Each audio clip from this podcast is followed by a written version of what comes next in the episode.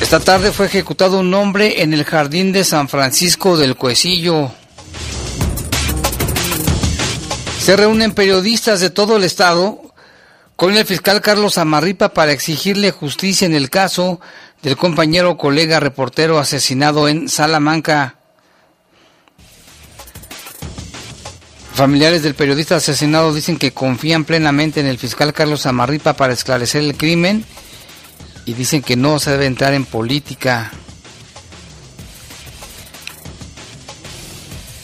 En información del país, eran de un joven deportista los restos encontrados dentro de una maleta allí en la Ciudad de México, en la colonia Guerrero.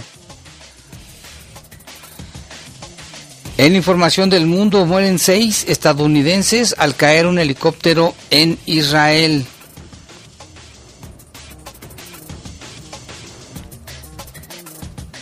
Y acá, bueno, aquí ya nos pasan la fotografía de la persona que fue ejecutada ahí en San Francisco del Cuecillo. Iba estaba en una bicicleta, está a un lado de él, vestía una playera azul, un pantalón de mezclilla. Gracias a la gente que nos manda este, estos, estas fotografías, que increíble, otro homicidio más aquí en la ciudad de León. Y bueno, León sigue en alerta por el coronavirus. Las autoridades han señalado que se está incrementando el contagio. Por eso hoy pedimos de tu apoyo para evitar nuevamente el cierre de negocios y la afectación que eso representa en miles de empleos. Hoy hacemos este llamado a la responsabilidad de toda la ciudadanía. Evitemos, por favor, hacer fiestas, mantengamos los aforos permitidos en restaurantes, bares y centros de consumo. Usemos el cubrebocas, la mejor medida preventiva, así como el constante lavado de manos. No nos confiemos. Si tú te cuidas, nos cuidas a todos. Solo así podremos seguir avanzando. Vamos a hacer una breve pausa, regresamos con más aquí en Bajo Fuego. Comunícate con nosotros al 477-718-7995 y 96. WhatsApp 477-147-1100. Regresamos a Bajo Fuego. Estás en Bajo Fuego. Bajo Fuego. En la poderosa RPL.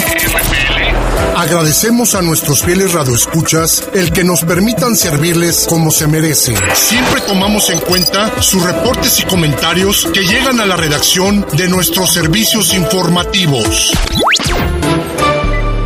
Durante años, nuestro compromiso es ser el orgullo de los leoneses en la radio. Los noticieros de la poderosa RPL son para servirles. Agradecemos su sintonía y confianza. Radio de León para León. Cada vez estamos más cerca del día cero de nosotros. Depende que no pase. Nuestra misión, concientizar a la gente.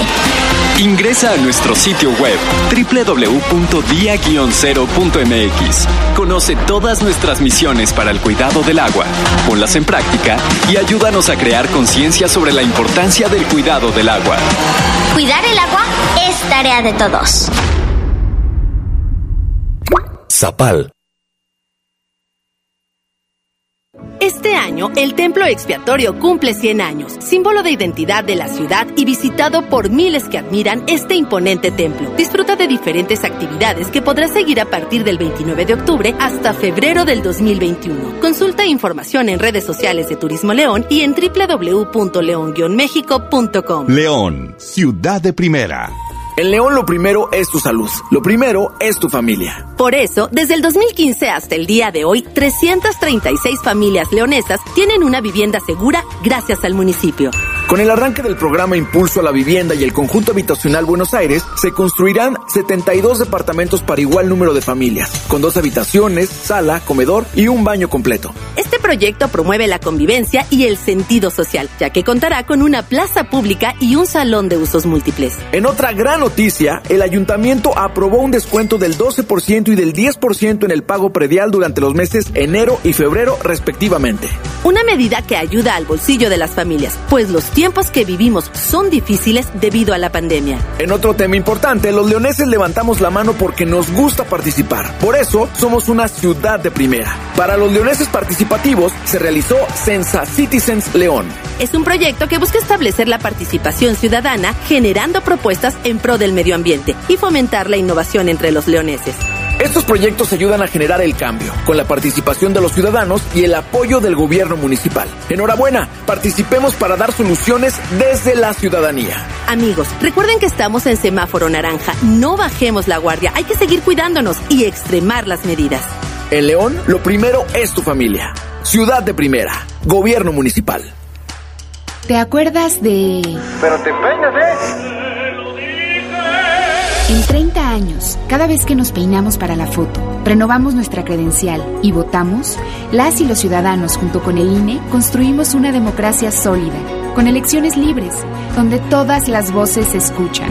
Hoy estamos preparados para la elección más grande de nuestra historia, que se llevará a cabo en 2021. Contamos todas, contamos todos. INE. Estás en Bajo Fuego.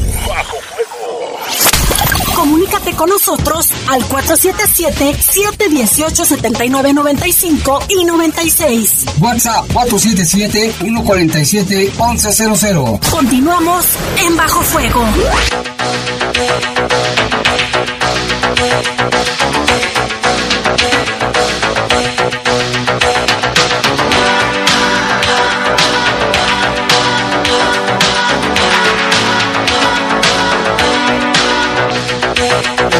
Del país, fíjese que en la Ciudad de México identificaron la identidad de los restos humanos que estaban adentro de una maleta allá en las calles de la colonia Guerrero. Eran de un joven que había sido levantado. Se trata de Alessandro, quien amaba patear el balón, jugar con sus amigos y aunque su equipo, el Cruz Azul, nunca le dio un campeonato, su corazón fue cementero. Esto aseguraron sus compañeros del Club Deportivo Tlatelolco con quienes jugaba regularmente hasta que simplemente desapareció. La última vez que lo vieron estaba por las calles de la colonia 20 de noviembre, allá en la capital del país, y aparentemente lo habrían subido a la fuerza a un taxi después de después nadie después nadie supo más de él. La madrugada de la madrugada del 11 de noviembre, la policía detectó a dos personas que abandonaban una maleta y por su actitud sospechosa los detuvieron. Dentro de ellos hallaron los restos de una persona. Con las horas lograron la identificación. Por desgracia, se trataba del muchacho desaparecido cuyo cuerpo fue reclamado por su familia. La noche del miércoles velaron los restos entre los asistentes, estaban sus compañeros del equipo de fútbol, que dolidos por la pérdida permanecieron al lado del féretro dando el último adiós a quien ya nunca podrían ver jugar de nuevo. En sus ojos se notaban las horas de llanto, las horas que fueron de recordar los mejores momentos pasados con el joven Alessandro y sobre todo esa manera que tenía de ser portero. Incluso se dijo por ahí que recién había debutado en un equipo de cuarta división y había planes para que lo ficharan en la sub-16 a pesar de su edad, pero se tomaba en cuenta su desempeño como portero del equipo de fútbol dentro del Club Deportivo Tlatelolco. Su gran ilusión era jugar para su equipo, el Cruz Azul. Desde niño tuvo la habilidad con el balón y sus padres lo notaron por lo que empezó a ir a escuelas donde desarrollaba más juego, recordó su entrenador, quien solo se identificó como Walter. Pero todo eso quedó en el pasado. Este jueves amigos y familiares lanzaron un grito de justicia por la manera como acabaron con la vida de este brillante joven. Sus amigos llevaban un suéter de portero, lo extendieron en el féretro y gritaron porras por Alessandro, ritos a veces ahogados por las lágrimas que no dejaron de derramar, mientras citaban su nombre con todas sus fuerzas, todos enojados, dolidos, porque afirmaron que él era un buen niño, nada tenía que ver con el crimen. Era deportista, sus sueños eran muy lejanos, de malas compañías, de malas compañías y eh, lejos de las drogas o los vicios, él solo quería jugar fútbol, pero la violencia que priva en la Ciudad de México cortó de tajo todos los sueños y los de sus familiares, de sus familiares y amigos. Fíjate nada más este caso, Lupita, de la, de la maleta, ya se hicieron investigaciones, hay, hay videos eh, también de la gente que llevaba, y, y la gente detuvieron a la persona que llevaba la maleta, pero se ignora por qué lo secuestraron y por qué lo asesinaron. Y este grito de justicia yo creo que debe salir desde toda la República Mexicana porque es lo que queremos ahora, justicia. Uno de tantos casos, Jaime, buenas noches. Buenas noches, Lupita. Ya cómo estamos en la temperatura ahorita y ahorita vamos con más información. 23 grados centígrados, Jaime, es el clima rico. la máxima para hoy fue de 29 y la mínima de 10.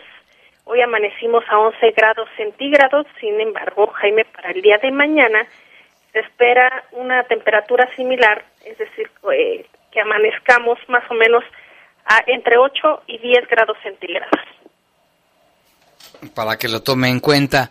Y vamos con la información, eh, Lupita, porque, híjole, pues son cosas que pasan en todo el país. Lo bueno sería que se detuviera esta ola de, de violencia, de muerte, de sangre, de muerte en toda la República, pero aquí hay más información. Sí, se exige justicia por Yuri, una joven asesinada por su esposo. A Yuritsi la mató su esposo, quien se encuentra prófugo de la justicia, declararon familiares de la víctima. Un grupo feminista, junto con sus familiares de la joven asesinada, allá en Jalisco se reunieron en la Comisión Nacional para Prevenir y Erradicar la Violencia contra las Mujeres para exigir justicia por la joven originaria de Michoacán. De acuerdo con las declaraciones de la tía de la víctima, Ayuritsi la mató su esposo, quien se encuentra prófugo de la justicia.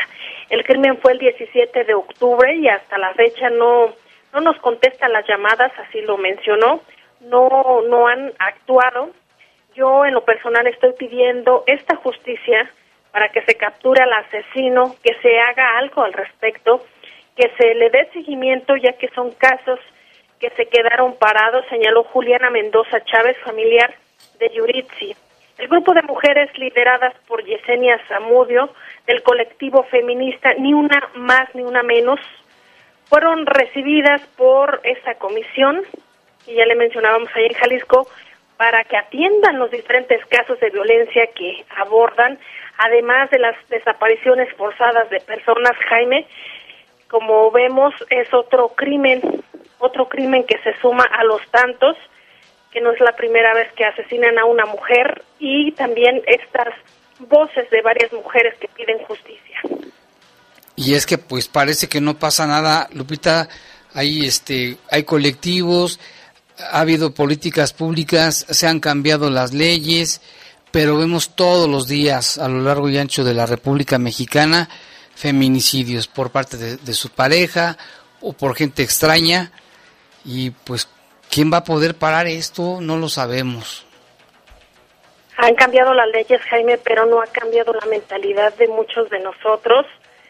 Hay todavía muchísima, em, pues, ¿cómo se diría, Jaime? Resistencia a poder dialogar.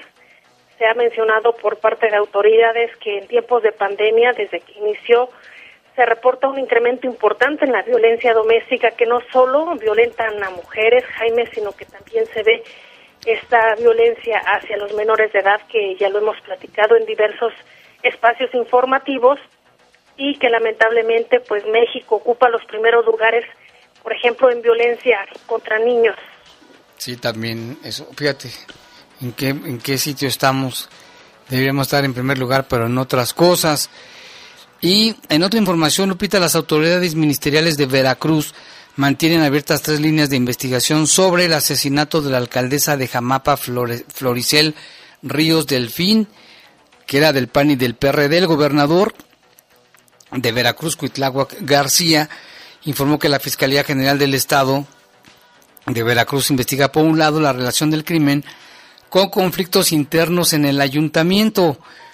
Por otro lado, dice, indaga una denuncia del síndico contra la presidenta por presunta corrupción que derivó en la toma de Palacio Municipal y por último se investiga también la intervención de la Administración Estatal a fin de no interrumpir el servicio a la población.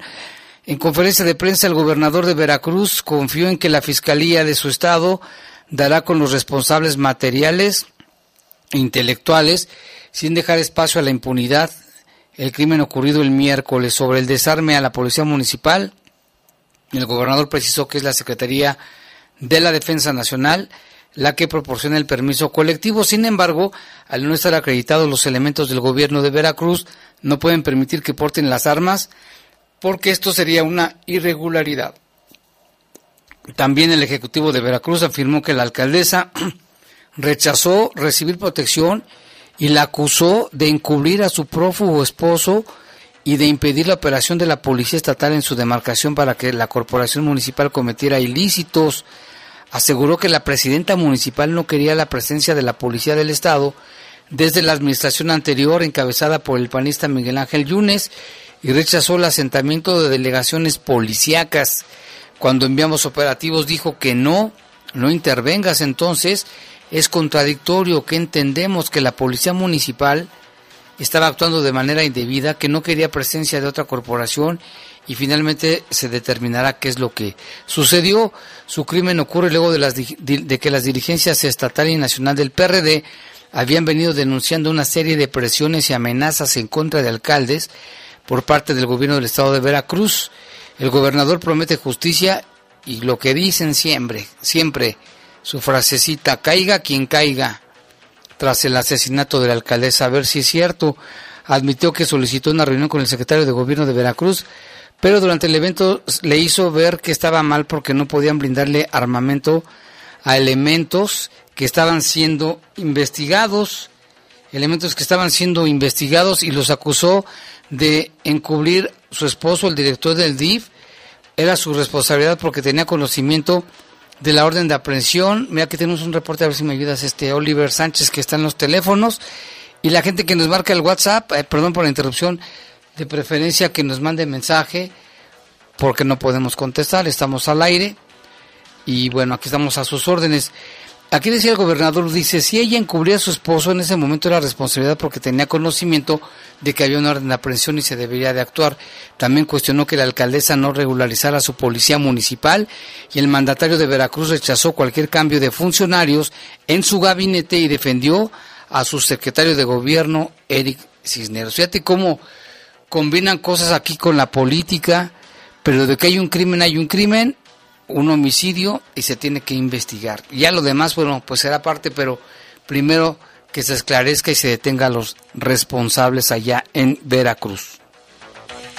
Y en Estados Unidos, el Departamento de la Defensa confirmó este jueves la muerte de seis estadounidenses en un accidente de un helicóptero de las Naciones Unidas allá en la península egipcia del Sinaí y de dos personas más de las que no reveló la nacionalidad.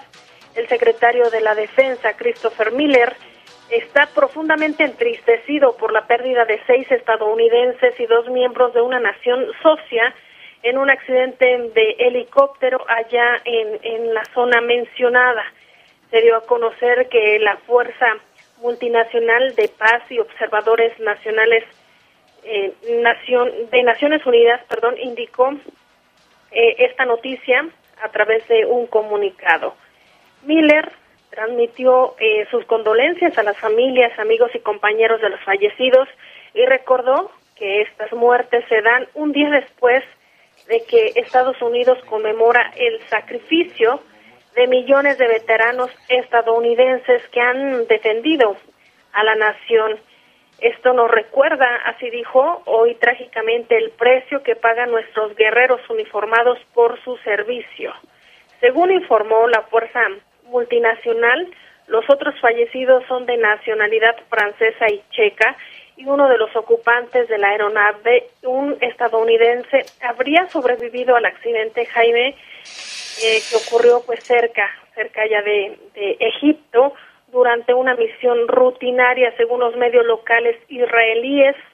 El superviviente fue trasladado a Israel para recibir tratamiento médico. Fíjate nada más este accidente allá en el Sinaí. Y en otra información también, debido al confinamiento por COVID-19, los tratantes recurren a las redes sociales y aplicaciones de mensajería para acercarse a las víctimas en el contexto por la pandemia del nuevo coronavirus y el confinamiento en el que viven muchas familias. El Comité para la Eliminación de la Discriminación de la Mujer y, la Organización de Naciones Unidas afirmó que las mujeres y las niñas siguen contándose entre las principales víctimas de trata en el mundo y destacó el creciente uso de redes sociales para involucrarlas. En este sentido, los expertos aseguraron que resultan ineficientes las leyes y políticas nacionales e internacionales contra el tráfico de personas para detener este fenómeno particularmente porque éste se sumerge en medios de espacio virtual. Explicaron que los tratantes usan las redes sociales y diversas aplicaciones de mensajería para llegar a sus posibles víctimas. Una vez teniéndolas, las reclutan para luego explotarlas sexualmente. De acuerdo con un documento de la ONU, se considera alarmante el papel que los medios han otorgado a los reclutadores durante los periodos de confinamiento debido a la pandemia. La pandemia ha revelado la urgencia de analizar el uso de la tecnología digital en la trata y de cómo aprovechar esta tecnología para combatir este delito. Los expertos dirigieron a las campañas de redes sociales y mensajería un llamado a implementar controles para mitigar el riesgo de exposición de las mujeres y las niñas a la trata y la explotación sexual. Y en San Juan, Puerto Rico, desesperada y con voz entrecortada por el llanto, Francis Sánchez, profesora de educación media superior, dijo que a esta generación no le interesa aprender luego de desahogarse sobre el pensar acerca de sus alumnos durante las clases en línea por la pandemia de la COVID-19. Sánchez, que imparte clases de teatro, señaló que de 16 alumnos se conectan 7 y que ha notado un desinterés que nunca había visto. Tengo estudiantes, así lo dijo, que desde agosto nunca se han reportado a clase. Explica que no cree el desinterés o que el desinterés sea por la pandemia, sino que es el problema ya en escala eh, social y generacional, según lo que ella considera. Francis rompió en llanto al mencionar que ha sentido que toda la responsabilidad educativa recae solamente en el maestro, cuando a su parecer también los estudiantes, padres de familia y el gobierno son responsables. También comenta que con el sistema educativo permiten a los alumnos pasen materias con recuperación o regularización sin importar el rezago educacional del cual los maestros se tienen que hacer cargo. En entrevista con un medio puertorriqueño en la radio Isla, la profesora reveló que fue lo que fue lo que le hizo publicar el video. Dice, yo convoqué a una reunión para hablar con los padres de 78 a 81 estudiantes, solo 10 padres participaron en la reunión. Eso sucedió, Jaime, allí en Puerto Rico, sin embargo, también aquí se ve en México. Eh, yo creo que también es un reto muy importante esto de las clases en línea. Muchas personas no tienen acceso a Internet, Jaime. Esto complica también la, educación en nuestro país. Lo de la moneda, en este caso es una maestra que ya lo habíamos visto en otras situaciones, donde dice que a los alumnos no les interesa, no les interesa estudiar el, el, sistema de educación a distancia no a muchos les gusta, es difícil y pues dice aquí hasta incluso con los padres de familia, dice yo pedí hablar con 78 a 81 estudiantes, de solo 10 padres participaron en esta reunión, la maestra sí estaba desesperada y es que también hay muchos alumnos que son groseros, ¿eh? con ah. sus maestros de, de todos los niveles, ¿eh? y pues dicen que no les puedes tocar ni hacerles nada porque pues ya se considera que los estás este, atacando o agrediendo. Pero bueno, vámonos a otro tema. Ya en China, el caso de una familia se viralizó en redes sociales porque al parecer, por su precaria situación económica, habrían vendido por internet a su bebé. El caso inició el pasado 30 de octubre, luego de que la policía de China detuvo a una mujer en la estación de trenes para adoptar, por adoptar una manera de adoptar de manera ilegal a su bebé. La joven fue aprendida porque usuarios reportaron que se comportó de manera sospechosa.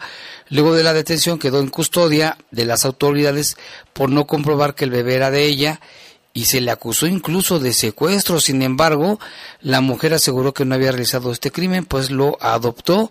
Las autoridades de China iniciaron la investigación. Días después descubrieron que la mujer recogió el bebé con una familia en la provincia de Sichuan y la venta se hizo por Internet. Fíjense todo lo que se puede hacer por Internet. Muchas cosas buenas, pero también muchas cosas malas o cosas buenas que parecen malas. 7 con 23, una pausa Regresamos.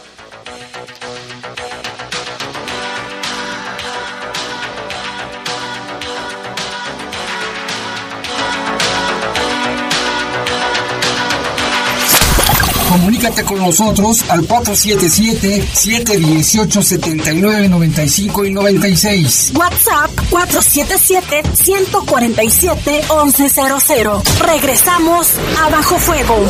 Estás en Bajo Fuego. Bajo Fuego. Si la información quieres obtener,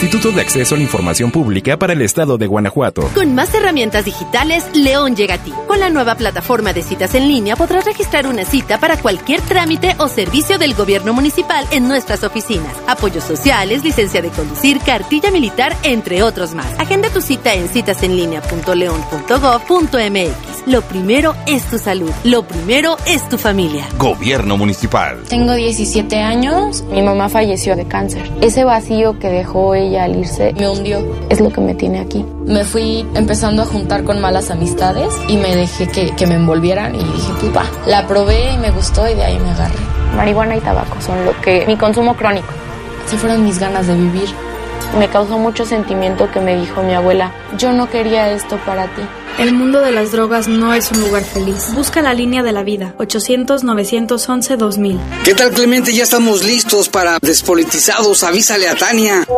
Ya va a empezar la segunda temporada, mi Jaime. Ahora sí se va a hacer la carnita asada. Claro que sí, ahora sí. La tenemos pendiente todavía. Ah, por cierto, ya nos confirmó la diputada Alejandra Gutiérrez que nos acompañará este sábado. Perfecto, Jaime. Hola, Tania. Ya vente a la estación. Ya va a empezar la segunda temporada. Muy bien, Clemente. Enterada. Ahí nos vemos. Despolitizados segunda temporada, donde los personajes hablan de personajes. Escúchanos a partir de este sábado de 8.30 a 9.30 de la mañana por la poderosa RPL. Despolitizados segunda temporada. Verifica tu auto. A partir del primero de enero del 2021 ya no habrá descuento en multa. Podrás pagar una parte de tu multa con actividades en favor de la comunidad. Saca tu cita en verifica.guanajuato.gov.mx. La calidad del aire es responsabilidad de todos. Gobierno Municipal. Estás en Bajo Fuego. Bajo Fuego. Comunícate con nosotros al 477-718-7995 y 96. WhatsApp 477-147-1100. Continuamos en Bajo Fuego.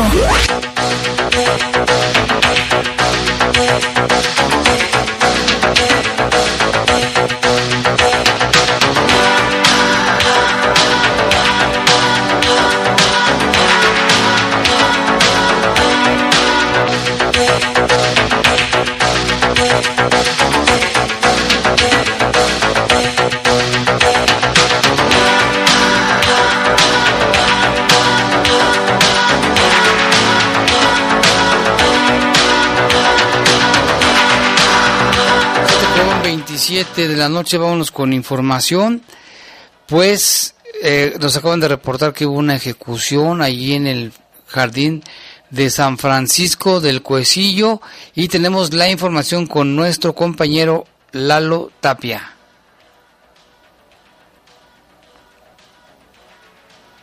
A ver si por ahí lo estamos escuchando o si no te vamos a escuchar también. Tenemos más reportes. Bueno, queremos mandar un saludo a Rafael Barrera que nos está escuchando. Dice que está a la escucha. Muchas gracias. Fito nos dice que hay un relajo ahí en la parada de, de la oruga. Jaime, buenas noches. Espero que des mi mensaje. En el Boulevard Hidalgo, en el Templo de los Reyes, hay un accidente. Hay mucho tráfico. Lo que no se vale es que están desviando a las orugas del Boulevard. En la estación Zamora está muchísima gente esperándola. No se vale cuando menos avisar a la Dirección de Movilidad ni sus luces. Por favor, me haces favor de informarlo. Dice Fito Fito. Está el reporte. Vamos a escuchar a nuestro compañero Lalo Tapia con la información de el ejecutado en San Francisco del Cuecillo. ¿Qué tal? Muy buenas noches a todo el auditorio. Pues sí, hace un rato se reportó, bueno, esta tarde de jueves se reportó una agresión con armas de fuego en contra de dos hombres. Esto ahí en la calle Fray Daniel Mireles en la colonia El Cuecillo. De acuerdo a primeras versiones sobre esta agresión, eh, al menos un par de sujetos, como lo mencionamos, llegaron hasta el lugar y comenzaron a disparar para después darse a la fuga. En el lugar se confirmó el fallecimiento de un hombre sin que hasta el momento se haya proporcionado la identidad, mientras que otro fue llevado a recibir atención médica sin que tampoco se haya confirmado su estado de salud. Aparentemente no son lesiones que ponen en riesgo la vida, pero este, a pesar de los operativos que realizaron elementos de policía municipal, hasta el momento no hay ninguna persona detenida. Un poco más tarde se reportó el fallecimiento de una mujer, eh, aparentemente de la tercera edad, esto en el Boulevard Hidalgo y Alóndiga, a la altura de la colonia Los Reyes. De este caso fue por un accidente.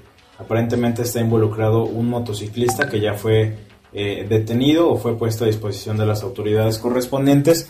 También presentaba algunas lesiones a consecuencia de este hecho y pues bueno, se está llevando en estos momentos a cabo la investigación correspondiente por parte de las autoridades y después llevar el cuerpo al servicio médico forense para la necropsia de ley. Y hay otros dos casos que eh, vamos a confirmar. En un momento más estaremos confirmando esta información. Aparentemente, o según los reportes que tenemos, se registró otra agresión en la laborcita, también con saldo de una persona fallecida. Y otra más en la calle Acero de Cheveste y Boulevard Hidalgo, en esa zona de, de la colonia Pedregales de Cheveste. Son hechos que eh, pues al momento no hemos confirmado todavía, estaremos al pendiente de lo que digan las autoridades y cualquier información y cualquier detalle los tendremos antes de que termine el noticiero. Estaremos al pendiente y pues muy buenas noches a todos. Y bueno, pues vamos ahorita con más información. Fíjese que nos están reportando lo que pasó en, que qué pasó en el Boulevard Hidalgo por el Templo de los Reyes. Nos dicen que fue un accidente, fue un accidente de tránsito que hay tres heridos. Otras, personas otras personas nos dicen que, que ahorita, bueno, ah, estamos bien saturados de cosas. Qué bueno, mucha gente nos está mandando muchos mensajes y llamadas. Vámonos con información. El caso del periodista de Salamanca. Pues hoy hubo una reunión de periodistas de todo el estado, de medios de comunicación de todo el estado que se reunieron con el fiscal y también con el secretario de gobierno y también estuvieron por ahí familiares de Israel que piden, exigen justicia y dicen que confían plenamente en el fiscal Carlos Amarripa. Eso dice su hermano y sus familiares del periodista. Vamos a escuchar la información, no la tengo yo, ¿verdad? Yo. Vamos, periodistas guanajuatenses de diversos medios de comunicación se reunieron con el fiscal general Carlos Amarripa para pedir el esclarecimiento del asesinato del reportero Israel Vázquez. Con lágrimas en los ojos, Hugo Vázquez, su hermano, pidió al fiscal que diera con los asesinos y aseguró que le tiene confianza. Pónganlo con mayúscula. Yo creo en este señor, de verdad. Yo sí creo en él. Hay que creer en la justicia, señores. De verdad, ante la muerte de mi hermano, yo le doy la confianza. ¿Sí? Porque es el que investiga. Hay que darle el beneficio de la duda. Pues sí, lo que dijo, un, un, un momento muy emotivo que pues le sacó más de una lágrima a muchos de los que estaban ahí. Por su parte, el fiscal Carlos Amarripa informó que ya tienen líneas de investigación. A, un momento antes que, que había respondido, en donde puede haber involucramiento de otras personas hasta en otro ámbito. Yo diría que sí tenemos videos de diferentes ángulos en el momento en que este que tú me estás refiriendo, por supuesto también existe un, una videograbación al respecto.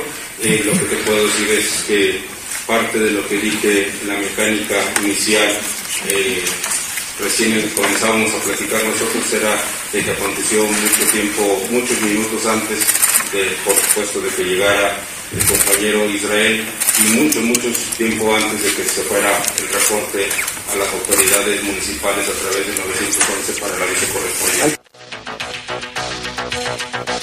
Y ya tenemos en telefónica a nuestra compañera Lupita Tilano, de nueva cuenta. Este, Lupita, buenas noches. ¿Tienes información ¿verdad? de lo que pasó ahí en, en el Boulevard Hidalgo? Eh, sí, Jaime, en, en un ratito más vamos a contactar también a mi compañero Luis Rey Macías. Él anda por allá en este accidente. Lo que presuntamente se habla es de una de una mujer que fue atro- atropellada y que presuntamente falleció, pero más datos vamos a tener en un ratito. Lo que sí mencionan es que hay una fuerte carga vehicular para que si usted va a circular por esa zona, mejor eh, pues considere vías alternas. Sí, lo que nos decía el señor Fito Fito de la pala de, de la oruga, que la están desviando, la gente está desesperada, está full la, la, la estación de, de la oruga, nadie les dice nada, este, ojalá que alguien vaya ahí de movilidad, le, le indique a la gente qué es lo que está sucediendo. Lamentable.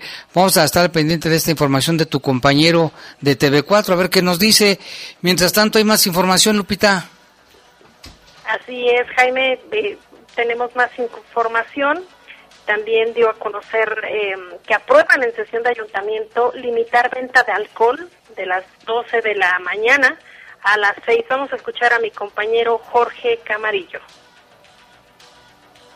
El alcalde Héctor López Santillana y los regidores del municipio aprobaron por unanimidad en sesión ordinaria de ayuntamiento la prohibición de ventas de bebidas alcohólicas cerradas y abiertas con el fin de evitar se sigan incrementando los contagios de COVID-19. El síndico Cristian Cruz explicó la medida. proponemos este cuerpo edilicio la siguiente propuesta de acuerdo, en el cual se limite el horario de servicio para todos los establecimientos comerciales y de servicios en los cuales se realice el expendio y o consumo de bebidas alcohólicas, ya sea en envase abierto y o cerrado, a partir de las 24 horas y reanudando nuevamente hasta las 6 horas, como actualmente se mantiene en el reglamento del día siguiente. Ello a partir de la emisión del presente acuerdo y hasta el 29 de noviembre en el año en curso, con el inclusive de que esto es con la finalidad de evitar el incremento de contagios del virus SARS-CoV-2, denominado COVID-19, y poder retornar a la brevedad a la economía social estable y priorizar la salud siempre de la ciudadanía leonesa. En el supuesto de que este número de contagios que semanalmente se registra ante la Secretaría de Salud del Estado y muestre tendencia al alza, la medida en mención en el punto primero se prorrogará en automático hasta el 20 de diciembre del año en curso. Por su parte, el alcalde Héctor López Santillana advirtió que no son medidas restrictivas ni recaudatorias. No son medidas de carácter restrictivo, ni mucho menos de carácter eh, recaudatorio.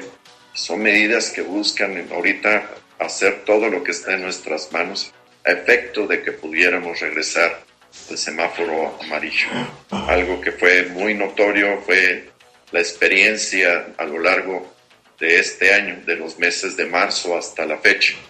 Nos tomó solamente siete semanas pasar de prácticamente una velocidad de contagio muy baja al punto más alto. Y nos tomó 10 o casi 11 semanas volver a disminuir porque nosotros, hay que decirlo con mucha claridad, no hemos pasado, no hemos salido ni siquiera de la primera ola. López Santillana resaltó que ve con preocupación cómo se han incrementado los contagios. Indicó que estamos ante dos escenarios. El escenario inercial, el primero de la experiencia de marzo y abril, y el de las siete semanas con el punto más alto que nos llevaría hasta la primera semana de enero, lo cual nos ubicaría en el semáforo rojo en las fiestas decembrinas. Informó para el Poder de las Noticias Jorge Camarillo.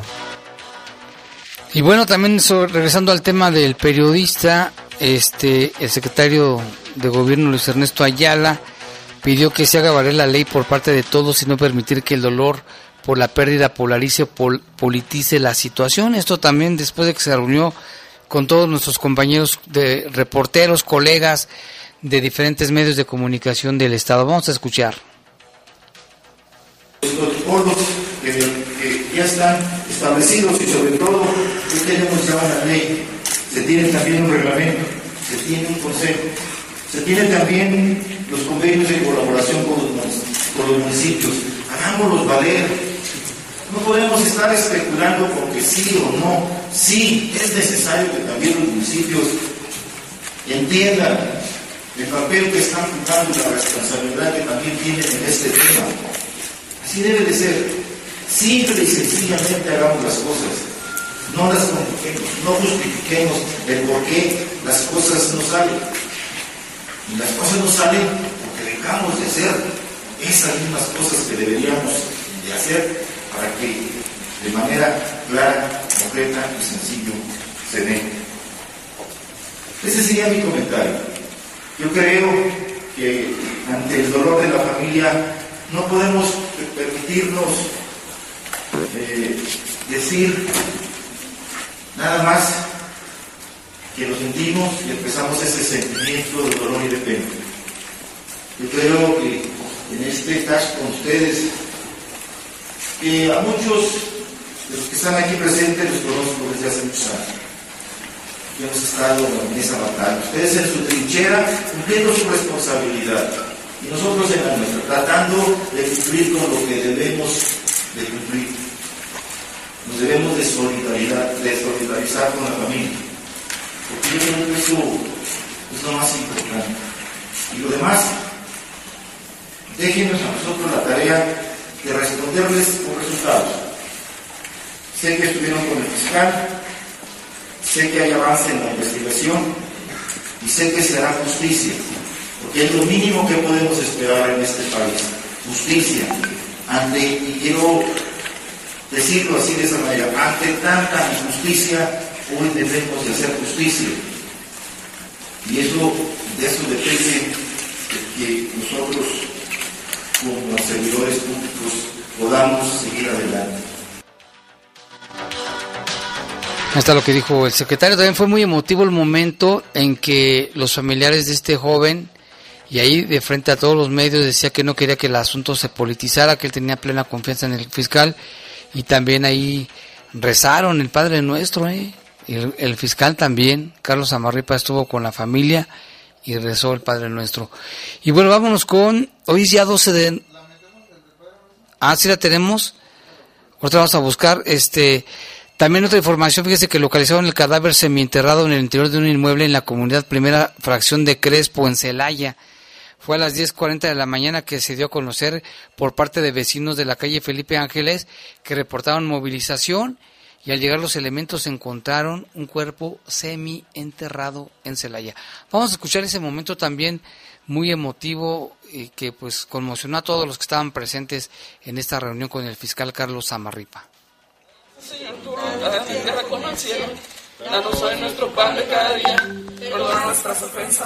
como también nosotros perdonamos a los que nos ofenden. No nos dejes caer en la tentación y líbranos de todo mal. Amén. Y pónganlo con mayúscula. Yo creo en este Señor, de verdad. Yo sí creo en Él. Hay que creer en la justicia, señores. De verdad, ante la muerte de mi hermano, yo le doy la confianza. Sí, porque es el que investiga. Hay que darle el beneficio de la duda. Lo que dijo Hugo, Hugo hermano de Israel. Sí, conmocionaron a todos los que estaban ahí presentes. Digo que a más de uno le sacaron una lágrima. Pues ojalá que si se haga justicia pronto y caigan los asesinos. Y bueno, así vamos, hoy es día del cartero. Felicidades a todos los carteros que pues se la juegan también, ¿eh? No crean que es un trabajo tan fácil. Por lo general viene de generaciones. Y nuestro compañero reportero urbano Jesús Hernández nos preparó un comentario sobre este día. Hoy 12 de noviembre se celebra el Día del Cartero y del Empleado del Servicio Postal Mexicano.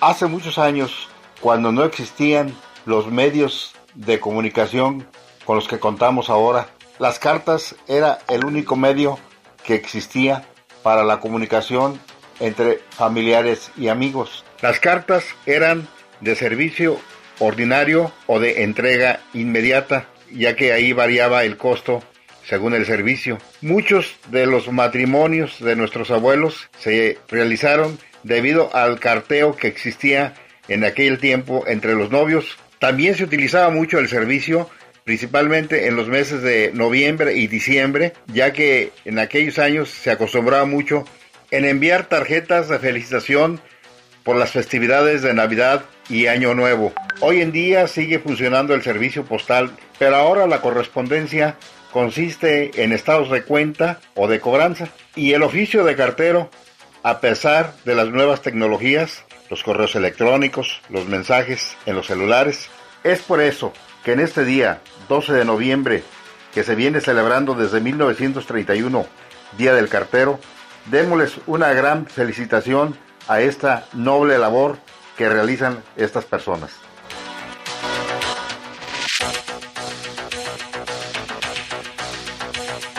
Y ahora se busca un enlace telefónico con Luis Rey Macías, él es reportero de TV4, compañero, colega. ¿Qué tal Luis? Él se encuentra en el, en el lugar donde ocurrió el accidente en el Boulevard Hidalgo para que nos aclares, Luis, porque hay mucha confusión. ¿Cómo estás? Buenas noches. ¿Qué tal, Lupita, Jaime? ¿Cómo están? Muy buenas noches, los saludo con mucho gusto. Eh, sí, para informarles que, pues bueno, se registró aquí un accidente precisamente en lo que es el Boulevard Hidalgo, enfrente de la, de la Escuela Comercial Bancaria de León y también un costado del Templo de la Santísima Trinidad. Eh, les comento que hay una persona que está eh, pues tendida, está tapada.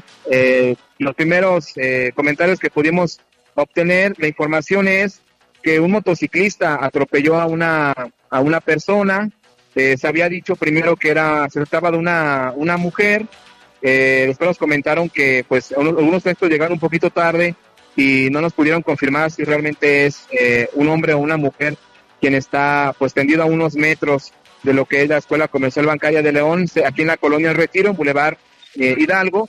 Les comento que también hay unos elementos de tránsito eh, la zona está cordonada desde lo que es la calle Alóndiga, en el tramo hasta la calle Zeus, eh, está cordonada. Eh, las orugas que vienen de San Jerónimo están siendo desviadas, Jaime Luquita, a la siguiente, a la siguiente, en el lado posterior para que puedan pasar y después se reincorporan pasando la calle, la calle Zeus.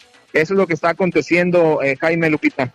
Oye, muchas gracias Luis. Oye, hay, hay mucha carga vehicular en la zona y también nos reportaba el señor Fito Fito que eh, en la parada de la oruga eh, hay mucha gente y nadie les dice qué está pasando, no hay quien les oriente. Así es, y es que hay aquí dos, dos paradas cercas, eh, Jaime, una que está entre la calle Boulevard Guanajuato y también la, la calle Alóndiga, ahí hay un grupo de personas, también acá en la, en la que está eh, cerca de lo que es la calle eh, Autlán, allá hay otro camino, otra parada, y pues bueno, sí, hay un desconcierto, porque las orugas, como te comento, están siendo eh, desviadas, al otro carril, precisamente cuando vienen de San Jerónimo, eh, las están desviando para que puedan pasar por, por el carril de las orugas, y después dan vuelta en la calle Zeus, se reincorporan a lo que es esta, la, la dirección que va para, para el centro, y bueno, eh, hay gente que está observando eh, esta, este accidente. La, la, persona está, como te comento, eh, Jaime Lupita, está pues tapada. Eh, las unidades de tránsito, hay por lo menos cinco unidades, la, la zona cordonada y bueno, pues dio confusión porque no, no se ha confirmado si es hombre o mujer. Platicamos con algunos elementos de tránsito, pero pues no nos, no nos pudieron confirmar esta, esta situación. Este lamentable hecho que, se, que sucede aquí en el Boulevard Hidalgo en la colonia El Retiro, afuera de la Escuela Comercial Bancaria de León. Sí, una avenida, una vía de mucha circulación vehicular y peatonal también, y ciclistas.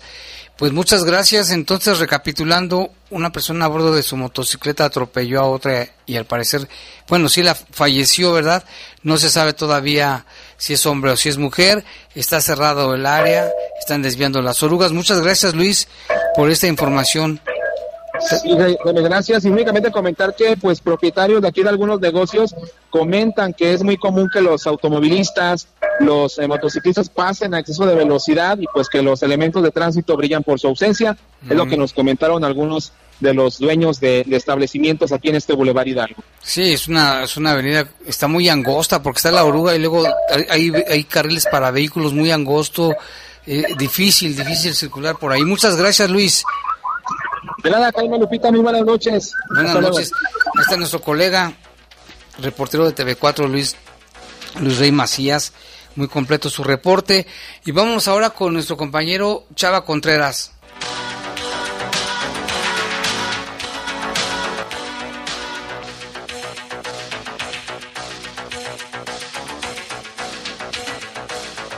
A nivel nacional, Guanajuato ocupa el cuarto lugar de los estados con mayor número de intoxicación aguda provocada por el consumo excesivo de alcohol. El problema es preocupante porque va en aumento, afirmó el diputado local Víctor Sanela Huerta al presentar una iniciativa para inhibir la venta de bebidas alcohólicas a menores de edad. Sanela Huerta dijo que un estudio realizado por María de Lourdes García Campos, investigadora de la Universidad de Guanajuato, reveló que en una muestra levantada en una escuela primaria de Celaya, el 30% de los niños habían probado productos embriagantes. Circunstancia que resulta sumamente alarmante, valorando que, como se señaló, trasciende la destrucción del tejido social.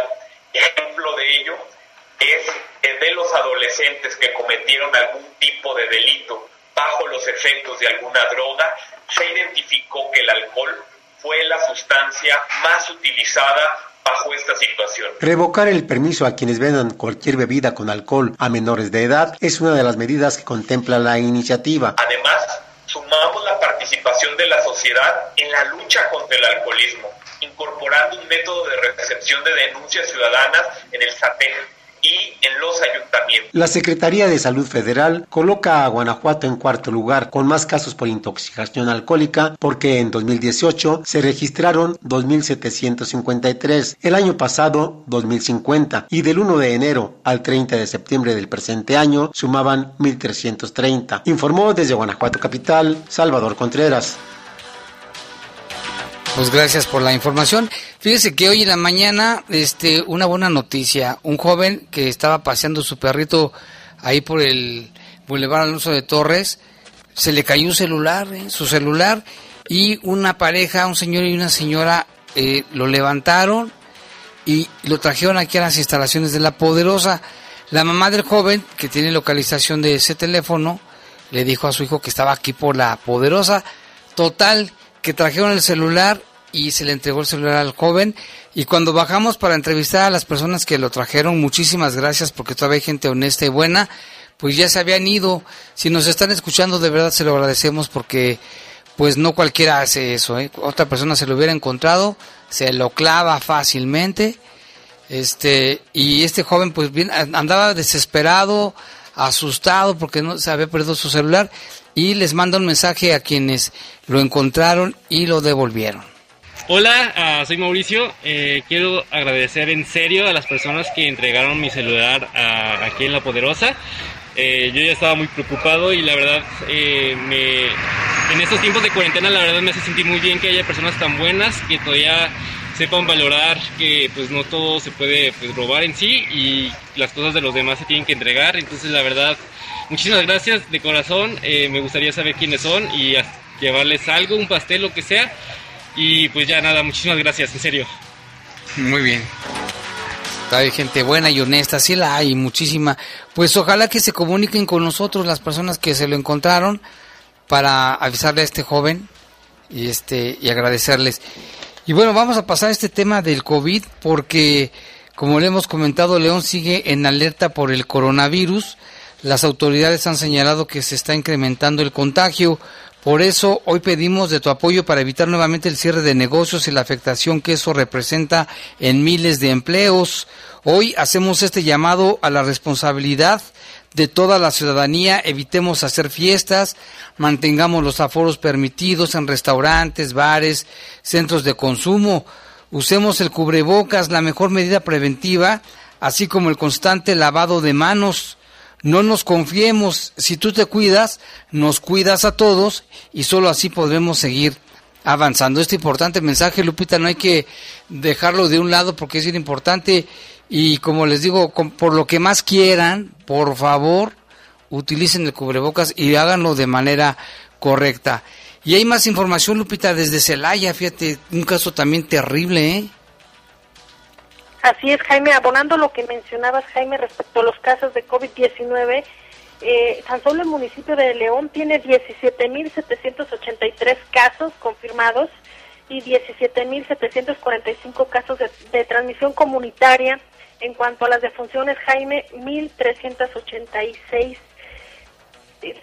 o sea, aquí lo decimos en número, Jaime, pero te imaginas aquellas personas que ya no cuentan con un familiar eh, que han perdido debido, al COVID-19, que posiblemente ya no se pudieron despedir, situación muy complicada, Jaime. Así que, como tú lo mencionas, hay que seguir eh, diciéndole a las personas pues que, que hagan caso a estas recomendaciones que hace la Secretaría de Salud. Y en lo que comentas también respecto a Celaya, pues una persona de la tercera edad fue asesinada al interior de su domicilio ubicado en la colonia Tierra y Libertad, luego de que sujetos armados dispararan e incendiaran la vivienda y un carro la madrugada de este jueves. Fue a las 4 de la mañana aproximadamente que mediante redes sociales y llamadas al 911 se informó de diversas detonaciones en la colonia ya señalada, allá en la calle Vitalicio Robles, además del incendio de un vehículo y una casa. Eh, asegura las fuerzas del Estado, eh, cuatro, pudieron asegurar, Jaime, cuatro camionetas y 33 estrellas ponchallantas también allá en Villagrán, otro hecho también importante. Así que información que se genera en el municipio de Celaya y en el municipio de Villagrán. De Villagrán. Y sí, en este caso de esta persona adulta mayor, pues imagínate, lo acribillaron, según encontraron en el área peritos criminalistas, según una nota del Sol del Bajío, procesaron el área localizando aproximadamente 100 casquillos percutidos de arma larga, un vehículo marca Chevy modelo 2000 calcinado, impactos en la fachada y en algunos vehículos cercanos y se supo por vecinos que fue a las 4 de la mañana que escucharon como 20 detonaciones por arma de fuego y luego el incendio de la casa. Las sirenas, tanto la policía municipal como el cuerpo de bomberos, quienes comenzaron a sofocar. Las llamas al término del servicio médico forense se levantó el cadáver y bueno pues habrá que seguir de cerca las investigaciones. ¿Qué caso no en Celaya otra vez, Lupita? Sí, la violencia continúa en aquel municipio, Jaime. Ya se, se dio a conocer por parte de la Secretaría de Seguridad Ciudadana que también se ha montado un operativo importante precisamente para inhibir delitos en cuanto a lo que le corresponde al municipio. Y otra información también, esta la publica el AM y otros medios de comunicación como el Correo, que un hombre fue atacado a balazos mientras se ejercitaba en un gimnasio en Moroleón. Esto fue como a las 6 de la mañana, la víctima fue llevada de urgencia a un hospital y se desconocía el móvil, el hecho que se registró minutos después de las 9, las 9 de la noche del jueves de ayer anoche causó conmoción en, los en las personas. Al lugar de los hechos llegaron policías, llegaron dos hombres y atacaron a la víctima a balazos que lo sacaron del gimnasio y en la calle le dispararon. Y aquí está nuestro compañero Oliver Sánchez del Rosal, del Rosal, ¿verdad? Creo que te digo de la Rosa, ¿no? Sí, es del Rosal. Del Rosal, ¿tienes reportes? Claro que sí, Jaime. Aquí la señorita Mari nos dice que en la colonia Nuevo León, en la calle Sabina 532, hay un perro agresivo, el cual ataca a las personas. A los dueños parece no importarles. No, pues ojalá que nos pasen la dirección para pasársela al Centro de Control y Bienestar Animal. Y también el caballero Nick les manda saludos a ti y a Lupita. Y además nos comenta que la gente no pone de su parte para seguir las medidas contra el COVID, sobre todo porque siguen haciendo reuniones en plena pandemia. Ok, muchas gracias Oliver. Y acá tenemos más reportes del auditorio, muchas gracias. Bueno, el señor Osvaldo Rodríguez, no le quiere mandar un saludo a Osvaldo Rodríguez Suárez, eh, que siempre nos escucha, igual que a Manuel Servín. Y aquí el señor Ildefonso Martínez Becerra, que se le perdió, se le perdieron documentos el miércoles de la semana pasada en la oruga, en la ruta ahí como a las nueve de la mañana y que un señor se los encontró, le llamó por teléfono, pero que lamentablemente no apuntó bien el número y si nos está escuchando que le haga favor de llamarlo al señor Ildefonso al teléfono 477 774 5562. Y también Jaime, un saludo para la señora Juana Renata. Ella nos escucha todos los días desde la colonia León 2. Muchísimas gracias, señora Renata. Y aquí dice, quiero reportar, gracias Lupita, un saludo a la señora Renata, quiero reportar al delegado de San Juan que se queda con las ayudas que dan para la comunidad. Esto debe ir a reportarlo también allí a la dirección de, de ¿cómo se llama? Ahí, en el municipio de Desarrollo Social, Desarrollo Social y Humano, precisamente. Ahí debe de hacerlo. Aquí también tenemos otro reporte que fíjate que dicen que no tienen luz. No tienen luz, ahorita se está abriendo el... Ah, bueno, este es Yanis, Yanis que nos manda un mensaje también, muchas gracias. Y acá tenemos Norma, también nos manda saludos. También a ti te manda saludos, Lupita Norma. Y luego dice acá también, hasta la comercial bancaria es el tráfico, cerrado Boulevard Hidalgo desde el campestre. Esto por lo que nos comentaba nuestro compañero colega Luis Luis Rey Macías, no Lupita, del accidente que ya se supo, lo que sucedió, un, motociclista atropelló a una persona. Eso fue lo que sucedió allí en el Boulevard Hidalgo, dada la zona, están esperando a los peritos, eh, las orugas las están desviando. Si usted va por ahí, mejor ni le mueva. Y acá también, bueno, nos mandan otro, otro video. No sé si tengas más información por ahí, Lupita. Ya son las ocho, Jaime, nos tenemos que ir. Ya me quedé picado, fíjate. Bueno, pues muchas gracias, muchas gracias por su atención. Tenemos reportes que nos quedan pendientes, pero los que hay que canalizar a las dependencias, ahorita mismo lo vamos a hacer. Muchas gracias, Lupita. Gracias a todos que nos escucharon. Que tenga buenas noches y cuídese mucho. Y por lo que más quiera, use el cubrebocas. Los servicios informativos de la poderosa RPL presentaron el noticiario policiaco de mayor audiencia en la región. Bajo fuego. Bajo fuego. Gracias por tu atención.